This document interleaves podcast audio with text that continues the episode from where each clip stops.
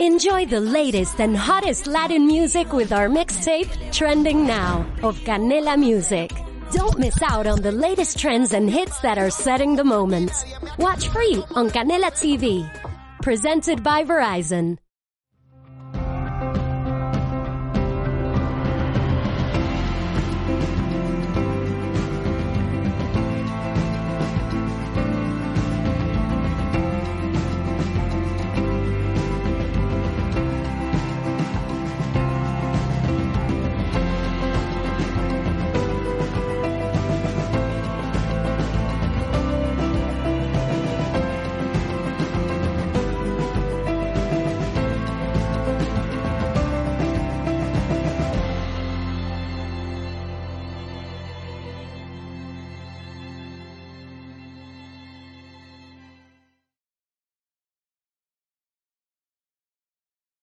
Algunos me conocéis, otros no. Me llamo Alba y soy terapeuta energética. Hago polarización energética, reiki y bueno, estudio un poco el tema de cómo la conciencia nos afecta a nuestra vida diaria. Entonces hoy vengo aquí a hablaros de la conciencia y la alimentación. Eh, yo siempre he pensado que la gente que cuidaba el cuerpo lo hacía desde, desde el ego, de qué guapa soy, qué cuerpazo tengo, tengo que ser el más guapo del lugar. Y eso, pues al final desde el ego, para verme bien y para cumplir con los cánones establecidos por la sociedad. ¿Qué pasaba? Que esto a mí me interesaba, pues nada, cero patatero. Yo, que siempre me ha gustado disfrutar, yo disfrutaba de la vida, comía lo que me daba la gana, sobre todo comida basura, y yo pensaba que era cuando iba a comer y me comía una hamburguesa, pues la hamburguesa me hacía feliz y salía toda contenta, me lo pasaba bien y demás pero al final lo que comes es para cubrir, determinadas carencias emocionales o eh, de, autoestima que uno tiene y no somos conscientes de ello.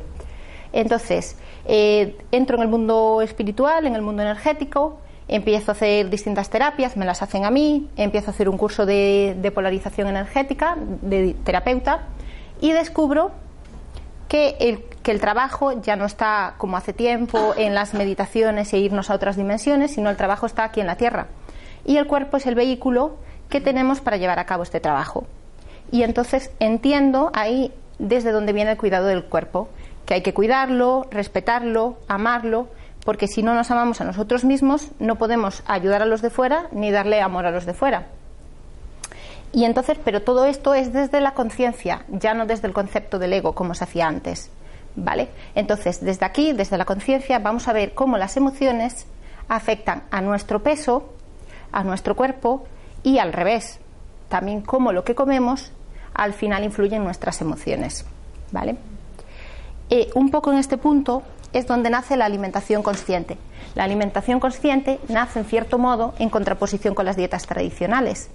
Las dietas tradicionales son dietas que nos restringen alimentos y que nos dicen qué podemos comer y qué no podemos comer. Entonces ahora ya no se trata de restringir alimentos, sino de saber qué alimentos son aquellos que nos nutren, que resultan beneficiosos para nuestro cuerpo y por qué en determinados momentos nos apetece comer determinados alimentos. ¿Vale? Como todo en la vida, y además aquí que estamos en un centro de yoga, pues esto requiere atención plena y constante y trabajarlo desde la conciencia. Voy a explicaros ahora un poco el tema de eh, qué pasa con las dietas tradicionales, porque son restrictivas, cómo nos pueden perjudicar. Hay dos leyes que seguro que conocéis todas. Uno es que el cuerpo tiene memoria y otro es que donde pones tu atención pones tu energía. Entonces, la primera, cuando yo restringo alimentos y pienso que no puedo consumir determinados alimentos, eh, estoy en, un momento de escasez, en el no puedo, no tengo, necesito, yo quiero pero no puedo, y entonces eso al final nos baja la vibración, nos lleva a una vibración de escasez, de escasez y el ser humano tiene que estar en una vibración de abundancia. ¿Vale? Entonces al final nos baja nuestra autoestima y nos baja los logros conseguidos, pero es que además cuando yo restringo algo, al final siempre acabo cayendo en la tentación y lo que al principio, por ejemplo, si me apetece un trozo de chocolate y me iba a comer una onza de chocolate así, pues al final, como lo hago más tarde, con ansiedad y he estado todo el día pensando en ello, me lo voy a comer sin hambre y en vez de que sea una onza así, me voy a comer un trozaco así, a veces media tableta. A mí me ha pasado. ¿A ¿Alguien le ha pasado? Sí. claro. Pues entonces, al final se trata un poco de eso, de saber qué podemos comer y reconocer el hambre física y distinguirla del hambre emocional. Pero si un día a alguien le apetece comerse un trozo de chocolate, antes lo hablaba con Carmen, no pasa nada. Bueno, hablábamos de otro tipo de alimentación, pero, pero si tienes una necesidad y te apetece, tú te lo comes y sabes por qué te lo comes y listo, y no hay ningún problema. Vale, el segundo punto era el de em, recordar que el cuerpo tiene memoria. Entonces, si yo estoy acostumbrada a ingerir al día X calorías y de repente voy a un dietista o por mi cuenta, porque ahora por redes sociales y demás decido que voy a restringir las calorías a la mitad, que hay muchas dietas que es lo que hacen, restringir las calorías al 50%, pues el cuerpo dice, ostras, algo pasa, me están dando menos. A ver si va y recuerda ese, ese momento en el que ha comido menos. Cuando yo vuelvo a mi alimentación normal, ¿qué se produce? El efecto rebote. Porque mi cuerpo dice, ahora que me vuelven a dar normal, voy a almacenar por si acaso vuelvo a otra época de escasez. ¿Cómo almacena el cuerpo los alimentos? En forma de grasa. No tiene otra. Es su respuesta biológica a nuestra a su, al problema que tenemos, que es el problema de la escasez. Dice, a ver si me van a dejar otra vez en, escasez, y entonces, ¿qué hago? Almaceno en, forma de grasa. ¿Vale? Esos son dos de los principales problemas que tienen las dietas tradicionales y las restricciones. Entonces, a partir de aquí nace lo que es la alimentación consciente, que tiene su origen en el Mindfulness del doctor John Kabat, y en un programa que él tenía de reducción del estrés y también en unión con, la inteligencia emocional. Ya no se trata de decirnos qué tenemos que comer ni cuándo tenemos que comer, sino de adquirir hábitos saludables respecto a la comida y, en consecuencia, respeto hacia nosotros mismos. ¿Vale? Y hacernos conscientes de cuándo empezar a comer, cuándo terminar de comer, por qué comemos determinadas cosas en determinados momentos. Ya sabéis que a veces, por ejemplo, estoy en casa, me aburro y ¿qué hago? Viaja a la nevera. O por lo menos a mí me pasa constantemente, ahora ya no tanto. Entonces se trata de descubrir nuestras sensaciones y nuestras emociones para elegir libremente qué hacer y cuándo hacerlo. ¿Vale? Es el mindfulness, que es la conciencia plena, que aquí lo practicáis, eh, asociado a la alimentación. Vale lo que quería decir, aunque esté ahora dando la charla, digo, eh, lo importante es no seguir a gurús, que es verdad que cada vez hay más gente que nos dice hacer esto, hacer lo otro, hacerlo de esta manera, y con, la, con el auge de las redes sociales, al final todo el mundo sabe de todo y todo el mundo te dice lo que tienes que hacer y lo que no tienes que hacer. Pero cada uno es el que conoce su cuerpo, y entonces no todos estamos en el mismo nivel de conciencia ni en el mismo nivel de desarrollo ni además la misma persona no se encuentra siempre en el mismo momento personal y las necesidades van variando en función del, momento personal en el que se encuentre, incluso en la época del año. Pues, por ejemplo, ahora en verano, pues, ¿qué consumimos? Ensaladas, productos fríos, eh, crudos, somos más de hoja verde, que eso es muy saludable, luego lo veremos. Y en invierno, ¿qué nos, nos apetece? Pues, un, claro, cucharita, un buen potaje, eh, bueno, hay algunos que le da por en vez del potaje, que es más saludable, una buena hamburguesa, un buen filete, que yo no soy partidaria. Entonces, yo, por ejemplo, soy vegetariana, ¿vale? Soy vegetariana por mi nivel de empatía hacia el resto de los animales, de los habitantes del planeta, y porque además creo que si todo es energía, entonces, y mm, criamos a los animales para luego comérnoslos, esos animales acumulan una energía que muy positiva no debe de ser, porque muy felices no están. El, todo el sufrimiento que llevan los animales de camino al matadero y demás, pues eso al final pasa a las personas. Ese es mi pensamiento y es mi nivel actual, pero yo antes no pensaba eso. Entonces yo no puedo ir por ahí diciéndole a la gente que se tiene que hacer vegana, vegetariana, que no coma carne, que no haga. ¿Por qué? Porque, como he dicho, el nivel de desarrollo de cada uno no es el mismo. Entonces, yo creo que es verdad que yo creo que el vegetarianismo, el veganismo va a ser la alimentación del futuro, que vamos a ir a eso, pero no se puede hacer desde la imposición, sino que tenemos que hacerlo desde una conciencia colectiva como sociedad, cuando la sociedad empieza a evolucionar y a hacerse más empática, pues al final yo creo que llegaremos y cada uno será feliz abrazando este tipo de alimentación. Pero mientras tanto, cada uno tiene que conocer su cuerpo y ser consciente de qué alimentación necesita. ¿Cómo lo sabemos? Que es que nos cuesta mucho y, al final no lo utilizamos. El sentido común. El sentido común, todo el mundo, hablamos siempre del sentido común, de la lógica, de nuestro intelecto, pero la mayoría de las veces no lo utilizamos. Si utilizamos la lógica, el sentido común, pues sabemos qué es lo que necesitamos en cada momento. Y somos coherentes en cómo nos alimentamos, cómo queremos vernos en la vida, qué objetivos queremos conseguir y demás. Pues por ejemplo, hay gente que se va a hacer deporte y como quiere perder peso, se va, no come hidratos de carbono antes de hacer deporte. Entonces, coherencia. Si yo quiero conseguir un objetivo, tengo que saber dónde estoy, qué voy a hacer y cómo lo voy a conseguir. ¿Vale? Vale, bueno, entonces ahora que ya para que vayamos cogiendo cositas para ir poniendo en práctica. Vamos a hacer un recorrido sobre los principios de, de, la alimentación consciente, ¿vale? Y vamos a ir desgranándolos para que los podamos ir. Son muy básicos y son muy, muy de sentido común que al final no utilizamos. Entonces, el primero, no comas si no tienes hambre. Era lo que hablábamos la diferencia entre hambre física y hambre emocional. La gente que se pasa mucho tiempo en casa, por ejemplo, las amas de casa y demás, que está mucho tiempo en casa, al final esta gente engorda, ¿por qué? Porque eh, hace todas sus tareas y demás, que tiene un montón de trabajo, y luego ¿qué hacen? Viajecito a la nevera. Me voy a poner algo, voy, pico, me aburro, viaje a la nevera. Estoy triste, viaje a la nevera. O si no, bueno, al restaurante o a una llamada telefónica para la comida basura. Entonces, tenemos que plantearnos siempre si comemos porque tenemos hambre o por otra circunstancia.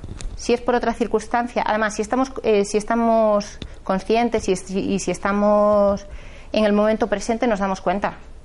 Yo antes comía un montón por aburrimiento y ahora digo, mm, ¿tengo hambre o realmente lo voy a comer porque estoy aburrida? Carmen le está dando a la cabeza diciendo, sí, me pasa. Claro, pues entonces, como lo sabemos, lo que, lo que tenemos que hacer es cambiar eh, esto y decir, vale, eh, voy a comer porque estoy aburrida, pues ¿qué voy a hacer? Pues me voy a dar una ducha, iba a decir en invierno de agua caliente, un bañito de agua caliente, aquí mejor de agua fría, eh, voy a llamar a una amiga, me voy a salir a caminar y así también quemo calorías. Ser conscientes de no tengo hambre, voy a solucionar el problema real que tengo y no sustituirlo por comida. Otra cosa es el tema de la, de la bebida, del agua. Muchas veces es, es, necesario tomarse un vaso de agua antes de la comida y un vaso de agua antes de la cena, como 20, 20, minutillos antes. Al final comemos con menos ansia, no bebemos tanto durante la comida, porque beber durante la comida tampoco es saludable, porque interfiere en la digestión y eso es una forma de controlar nuestro apetito emocional, ¿vale? Otra, otra cosa que nunca hacemos, que yo lo, que lo he estado viendo por aquí estos días, que he hablado con algunos de vosotros, es el tema de saborear la comida.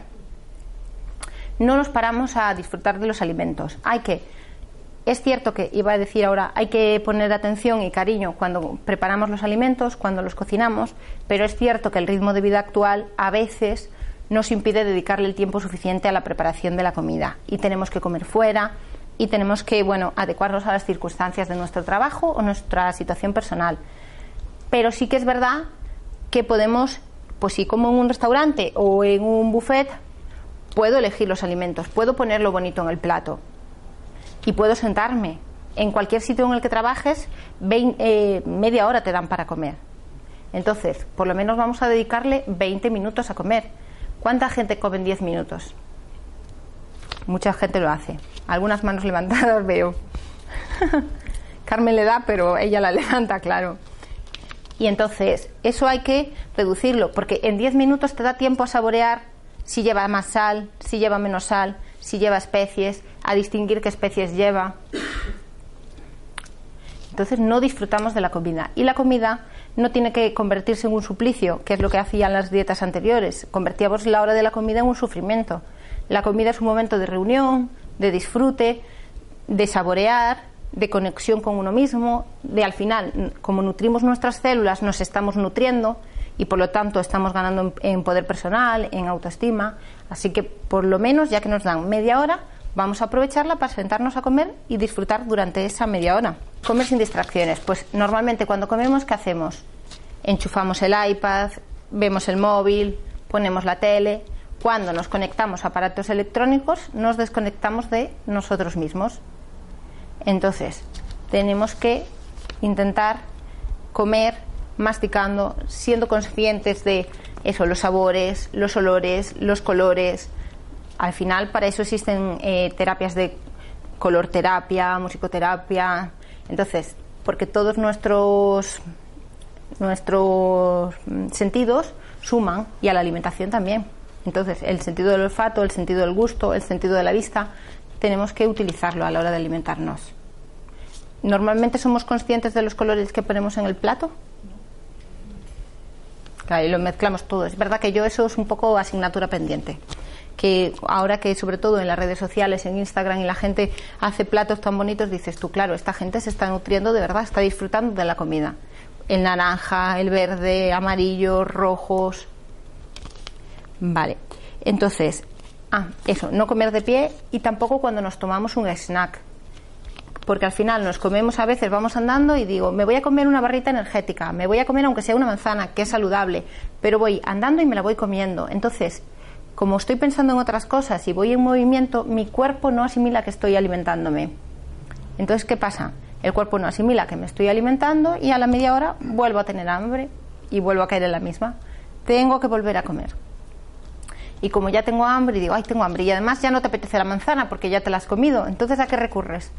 al chocolate, al pan, a las harinas integrales, un bollito.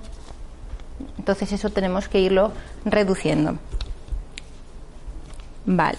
Otro apartado, que este es muy, muy de España, es, bueno, en toda España, pero en, en, Galicia, que somos todos muy exagerados, en el norte en general, el tema de preguntarnos si tenemos más hambre. Nos han enseñado a comernos absolutamente todo lo que nos pongan en el plato. Entonces, Podría haberme quedado llena con un trozo así, pero como en el plato está esto, pues me lo como. Al final no lo disfruto porque no tengo hambre, pero me lo tengo que terminar. Alguno de los ejercicios que yo hago es decirle a la gente que aprenda a dejar algo en el plato. No siempre, o sea, si tú tienes hambre y te lo quieres terminar, te lo terminas. Pero cuando tú vas dejando varios días en el plato y al final tienes que tirar esa comida, o lo mejor es guardarla para otro momento, al final, pues tu conciencia dice, ostras, estoy desperdiciando alimento con todo lo que está pasando. ¿Qué hago? Aprendo realmente a saber cuál es mi necesidad y a echarme cantidades que realmente necesito. yo cuando mando tirar la comida lo que hacemos es eh, meter dinero, pues si tiro hoy algo de comida, ¿qué hago? Meto un dinero en una hucha y luego a lo largo de 15 días, que es mientras estoy haciendo el ejercicio, todo el dinero que he recaudado porque he tenido que desperdiciar alimento, pues se lo doy a una ONG o, hace, o, te lo, o te lo gastas en algo que te apetezca o cada uno decide lo que hace. Pero es verdad, tenemos que aprender a comer lo que necesitemos y no comérnoslo todo porque nos han enseñado a comérnoslo todo. Como por ejemplo, vamos a una fiesta, pasan unas croquetas por delante, yo no tengo hambre, pero claro, es que las croquetas están tan ricas, me cojo la croqueta. Entonces, si estamos en el momento presente y sabemos dónde estamos, eso al final lo evitamos de alguna manera. Vale, luego, el tema de, las reuniones sociales. En España todas las reuniones sociales se hacen a, través de la comida. Nos juntamos para comer, para cenar. Además que nos juntamos en el resto de países. ¿A qué hora cenan? A las 7 como mucho. ¿A qué hora cenamos nosotros? a las 9, a las 10, a las 10 y media. Entonces, a partir de las 9 se ralentiza el metabolismo, vamos más despacio. Deberíamos quedar antes. También volvemos a llenar la mesa de comida porque vamos al restaurante, vemos la carta y nos apetece de todo. Luego, eh, no sé qué pasa, pero cuando estamos en grupo, todos engullimos, somos súper rápidos comiendo. Un ejercicio que se hace en la alimentación consciente, en el mindfulness aplicado a la alimentación, es eh, enseñarte a terminar el último en actos sociales. Entonces, si sois un grupo de 10, tú siempre tienes que terminar la última en comer. Así saboreas, disfrutas, masticas. Entonces ayudas a tu cuerpo a hacer la digestión y ayudas a que él separe lo que sirve de lo que no nos vale. Entonces, bueno, todo el tema de las meditaciones, el yoga, lo que ayuda es a entrenar la atención. Entonces, que es valiosísimo a la hora de alimentarnos. Otro tema es la motivación.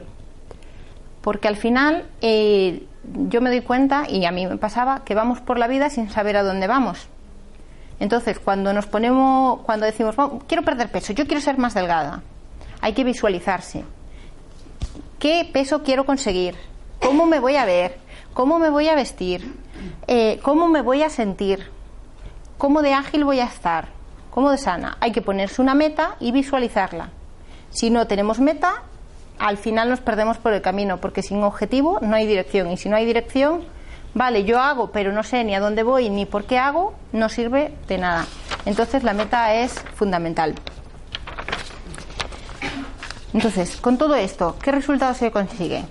Se consigue la pérdida de peso, pero sobre todo lo que conseguimos es que sea duradero en el tiempo. Es decir, que al final, con las dietas tradicionales, uno no puede vivir a dieta toda su vida.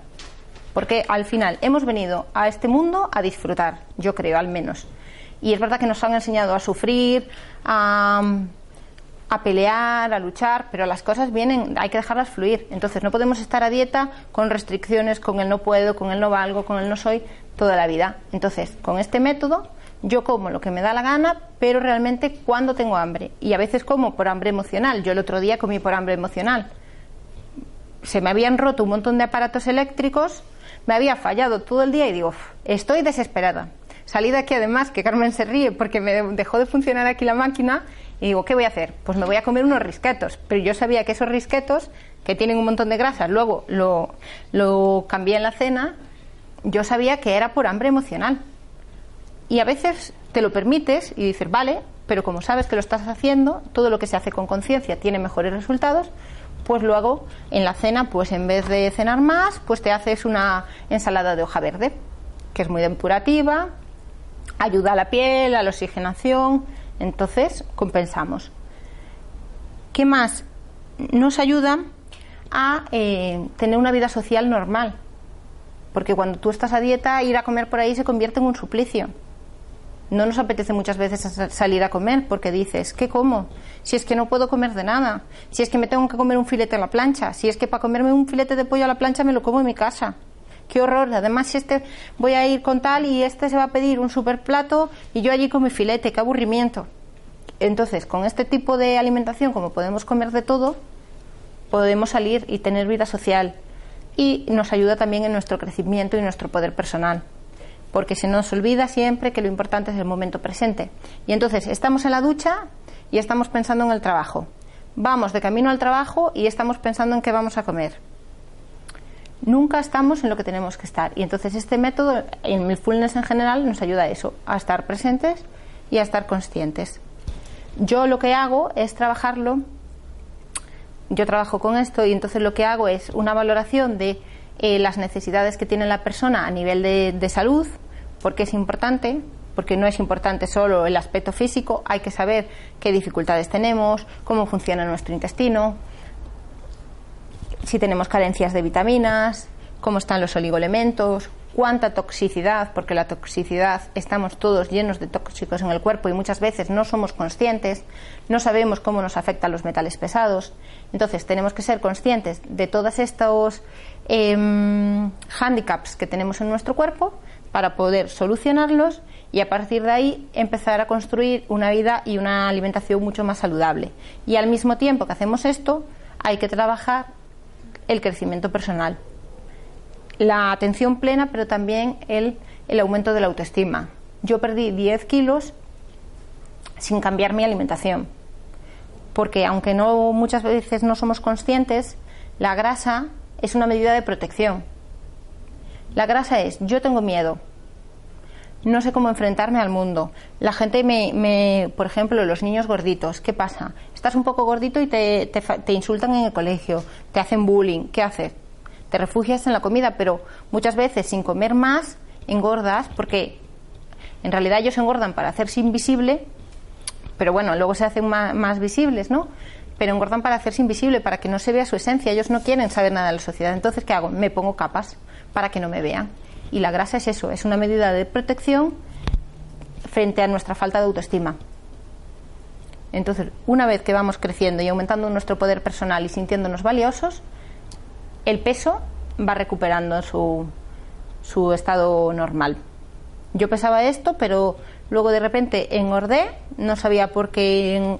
A ver, comía mal, o sea, yo me refugiaba en la comida, pero sobre todo fue eso. Empecé a hacer las terapias, de, empecé a trabajar con, la, con las energías, empecé a, a trabajar mi esencia y, y el peso fue disminuyendo sin cambiar del todo mi alimentación.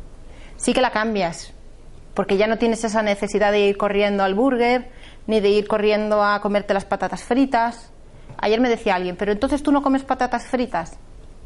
Yo sí como patatas fritas. Lo que pasa que antes, ¿cuántas veces las podía comer a la semana?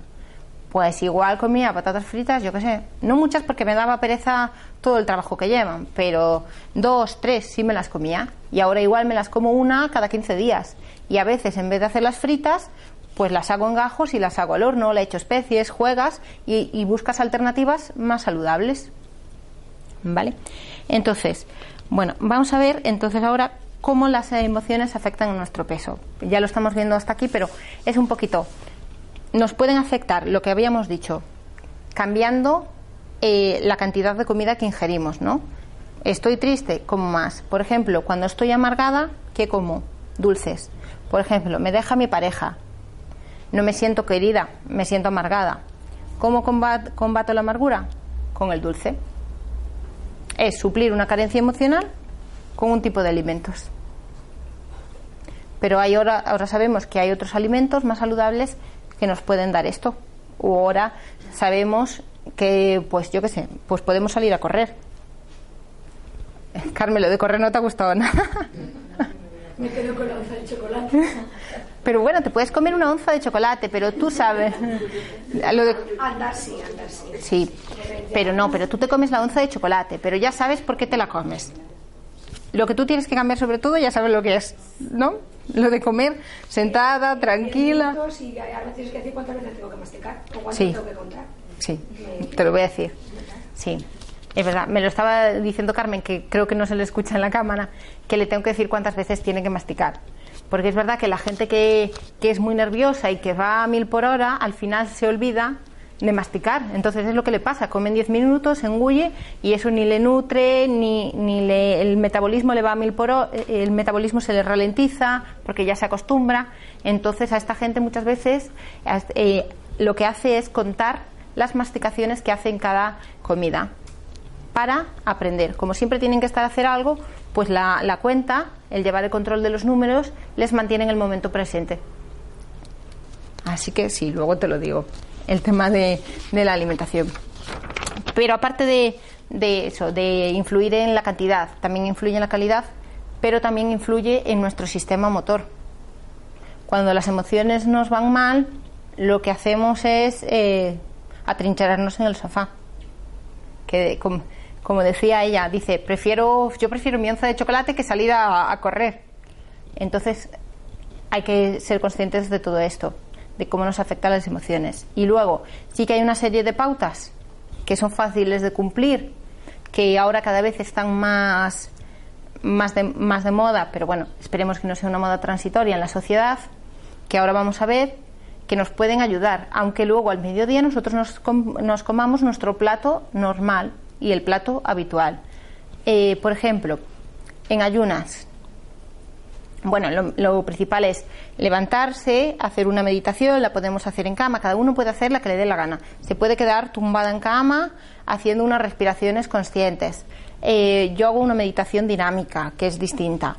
Podéis hacer la meditación tradicional, podéis visualizar el día, planearlo. Y entonces ahora también podéis meter, cuando estamos haciendo la visualización y los agradecimientos diarios, pues meter cosas en torno a la alimentación. Luego, en ayunas, ¿qué tenemos que tomar en ayunas? El agua con limón. El agua con limón. ¿Lo tomáis el agua con limón? Sí, eso sí, ya se hace cada vez más, más personas lo hacen. El agua con limón, el agua tiene que ser templada, ¿vale? ¿Para qué ayuda? Ayuda a activar el metabolismo. ¿Vale? No es un quema grasa, sino que ayuda a activar el metabolismo, a poner nuestro cuerpo en funcionamiento después del ayuno de, nocturno. Entonces el agua con limón ayuda a activar el metabolismo. Hay gente que le echa cúrcuma, hay gente que le echa jengibre. Entonces sirve para eso. Eh, podéis echárselo o no, pero bueno, con agua con limón sirve. Hay mucha gente que le echa ahora también hierba de trigo, mm, hierba de trigo o superalimentos. Eso no lo conocéis, ¿no? Estás poniendo además cara de, de qué raro. Sí, a ver, a mí el sabor no me gusta. Es verdad que dicen que sirve para depurar, se utiliza para depurar, igual que la clorela y algunas algas, pero bueno, el sabor, pues mejor con el agua con limón sería suficiente, ¿vale? Luego, otra cosa fundamental, mínimo cinco comidas al día. ¿Las hacéis todos más o menos? Sí, sí. Pero que sean las cinco. Porque a veces es verdad que lo que hacemos es las tres y luego picoteos cada diez minutos. Dice, no me apetece comer ahora y que hago un picoteo. No, pues yo hago las cinco comidas al día. A media mañana siempre está bien meter frutos secos. Los frutos secos hay que tener, eh, hay que introducirlos en la dieta, son necesarios, pero hay que introducirlos en pequeñas cantidades, porque son hipercalóricos, entonces nos producen, dan muchas calorías. Pero bueno, eh, por ejemplo, a media mañana una pieza de fruta, que puede ser una manzana, o una pera, o ahora que, por ejemplo, hace calor es la sandía. La sandía hidrata mucho, pero es cierto que la sandía no sacia demasiado y entonces pronto vamos a volver a tener hambre. Pero bueno, si ponemos sandía y le ponemos, por ejemplo, seis almendras, pues eso nos ayuda a, aguantar hasta el mediodía. Eh, otra cosa, el tema del desayuno, que se me, me lo había saltado. El tema del desayuno. ¿Qué tipo de desayuno tenemos? La gente que no es diabética, que no tiene problemas de azúcar, se puede desayunar un zumo verde los zumos tienen que llevar más verdura verde, más verdura de hoja verde, que luego al mediodía hay que introducirla cruda que fruta. Y luego hay que tener cuidado con la fruta que introducimos. ¿Por qué? ¿Qué tipo de, verdura verde? ¿Cuáles? Sí, apio, espinacas, lechuga, col. Mira, si no estás acostumbrada, hay verduras que son más fuertes. Entonces, por ejemplo, las espinacas son bastante suavecitas a la hora de mezclarlas en el zumo, en el batido en tu caso, en este caso. A ver, hay una diferencia entre zumo y batido, ¿vale? El zumo es que eliminas la fibra, ¿vale? ¿Qué pasa? Es bueno meterlo de vez en cuando para el tema de los riñones, porque hacemos que no trabaje nuestro cuerpo, entonces nos ayuda a limpiar más fácilmente y evitamos trabajo. Pero es verdad que sacia menos, yo si me tomo un, zumo, a la media hora tengo hambre. Entonces yo me lo preparo un batido en la licuadora, en la batidora, en la de vaso, he hecho espinacas, por ejemplo, a veces he hecho cold kale, a veces he hecho mm, puerro, apio, perejil. Entonces, lo que le decía a ellos, que son las que van a introducirlo en los batidos. Cuando queremos perder peso, lo mejor es introducir frutas ácidas, ¿vale? Y si queremos hacer ejercicio, pues frutas dulces. La gente, por ejemplo, que sale a correr y demás, toma mucho plátano, porque da mucha energía. Yo, eh, frutas que siempre recomiendo si queremos mezclar, la manzana y la pera. La manzana y la pera son unas frutas que van con todo tipo de frutas. Entonces, eh, es, es fácil para la gente que está empezando meter manzana y espinacas y luego le puede echar pues especies, canela, por ejemplo, que ayuda a la circulación, un poquito de cúrcuma, sin pasarnos. Entonces ahí lo vamos haciendo. Vale, a la hora de la comida ya hemos dicho media mañana o una pieza de fruta, también se puede comer una zanahoria cruda y introducir frutos secos que nos van a dar energía. A la hora de la comida, ensalada. Hay que hacerse una ensalada, o sea, introducir hoja verde cruda, ¿vale? Porque estos alimentos van a ayudar un montón eh, tanto nuestra digestión como a la pérdida de peso y eh, también al estrés oxidativo de la piel. Y vamos a cuando introducimos este tipo de alimentos nuestra piel nos lo va a agradecer. Va a tener más luminosidad más brillo vamos a tener un mejor aspecto vamos a parecer más jóvenes. Entonces hay que introducirlos. Y luego pues tu plato normal. Lo puedes ir haciendo eh, por ejemplo Susan Powell recomienda que vayas cogiendo una cucharada de, eh, de ensalada intercambiándolo con una cucharada de caliente, ¿vale? Porque de esta forma engañas a tu cuerpo y haces que eh, se quemen calorías más fácilmente y la pérdida de peso es más rápida. Cuando se hace algún detox, recomiendan que sea distinto. Cuando haces un detox, recomiendan que primero sea solo lo crudo, ¿vale? Y luego nos vayamos a nuestro plato cocinado.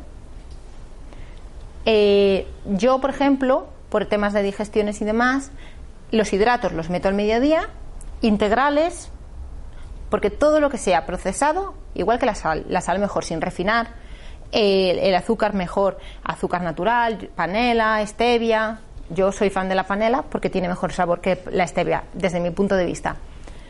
Entonces, los, hidratos integrales nos van a ayudar, van a tener más fibra, nos van a ayudar mejor a ir al baño, a limpiar el intestino y además son más saludables porque no tienen no, no, no, están, no están tratados químicamente. ¿Vale?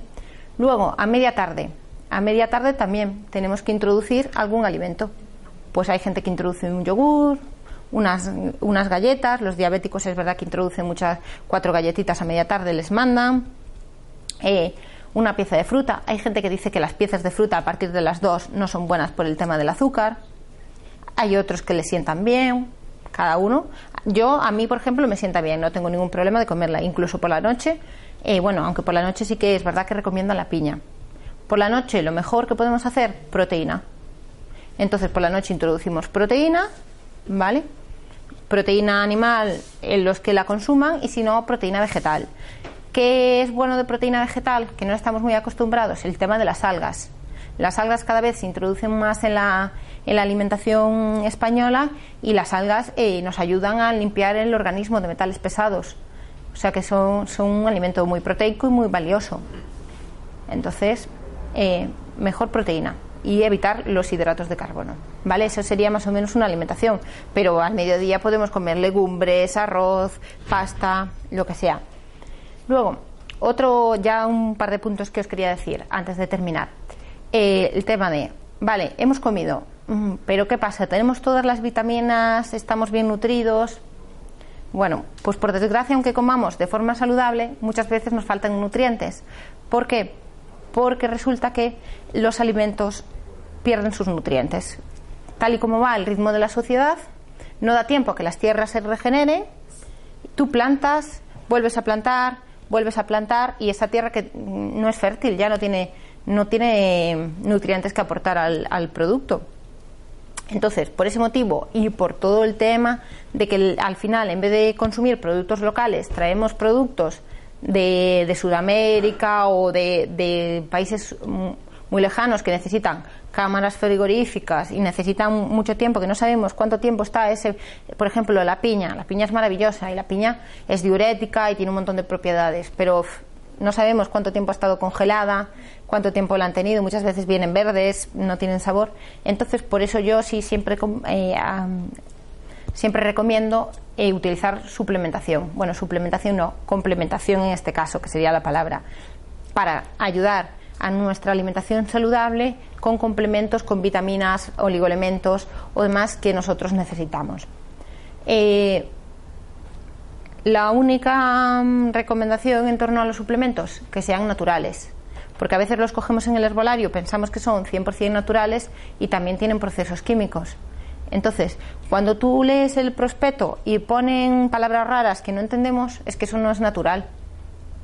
Entonces, ahí tenemos que volver a lo natural. Si pone vitamina C, por ejemplo, yo trabajo con una marca que es Nutrilite, porque es verdad que he estudiado muchas, esta me gusta, tiene complementos, o sea, es todo producto natural y entonces cuando tú coges la página, el, el, frasco de la vitamina C, pone acerola. El acerola es una fruta, entonces eso es natural.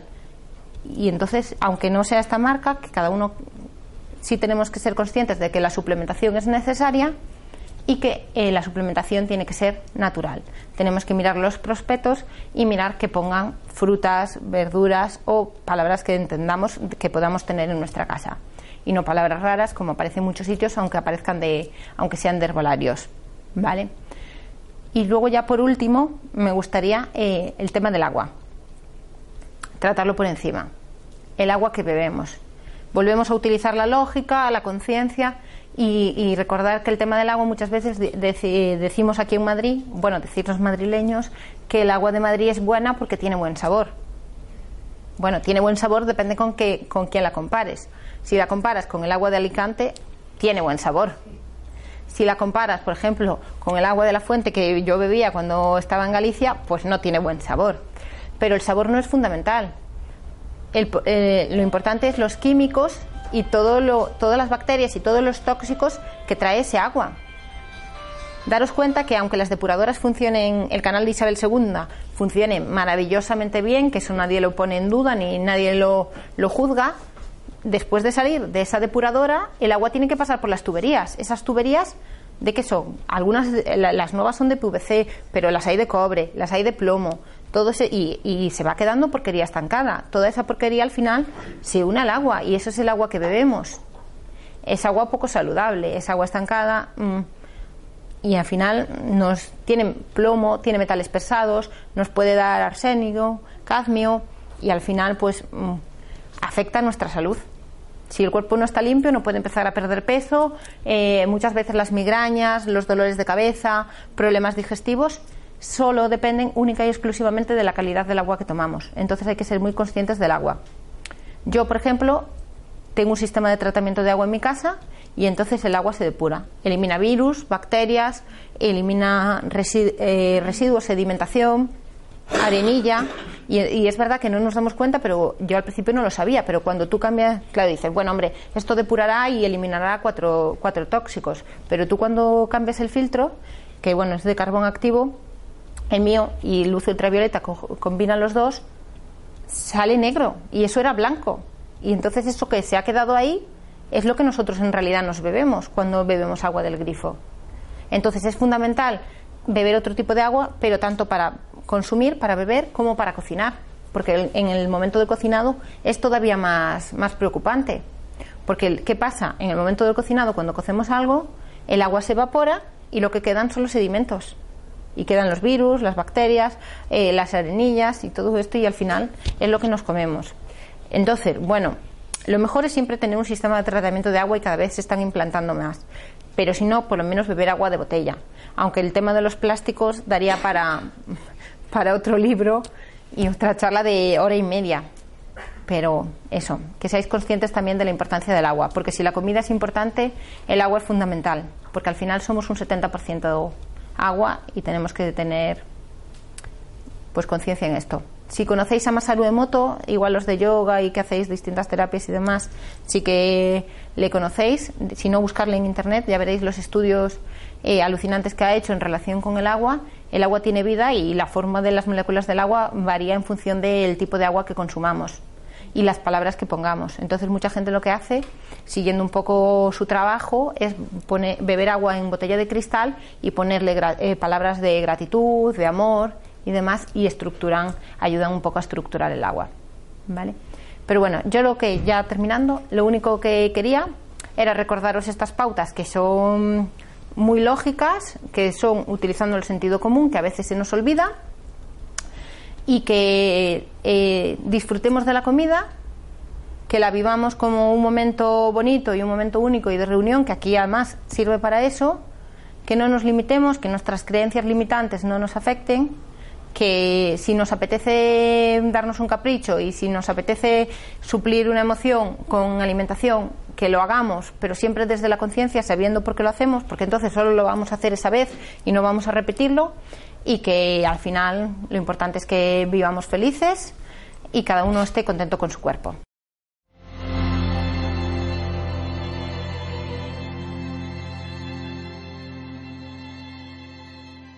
¿No se merece tu familia lo mejor? Entonces, ¿por qué no los mejores huevos? Ahora, Egglands Best están disponibles en deliciosas opciones. Huevos clásicos, de gallina libre de jaula y orgánicos de Egglands, que ofrecen un sabor más delicioso y fresco de granja, que le encantará a tu familia. En comparación con los huevos ordinarios, Egglands Best contiene la mejor nutrición como 6 veces más vitamina D, 10 veces más vitamina E y el doble de omega 3 y B12. Solo Egglands Best. Mejor sabor, mejor nutrición, mejores huevos. Visita egglandsbest.com para más información.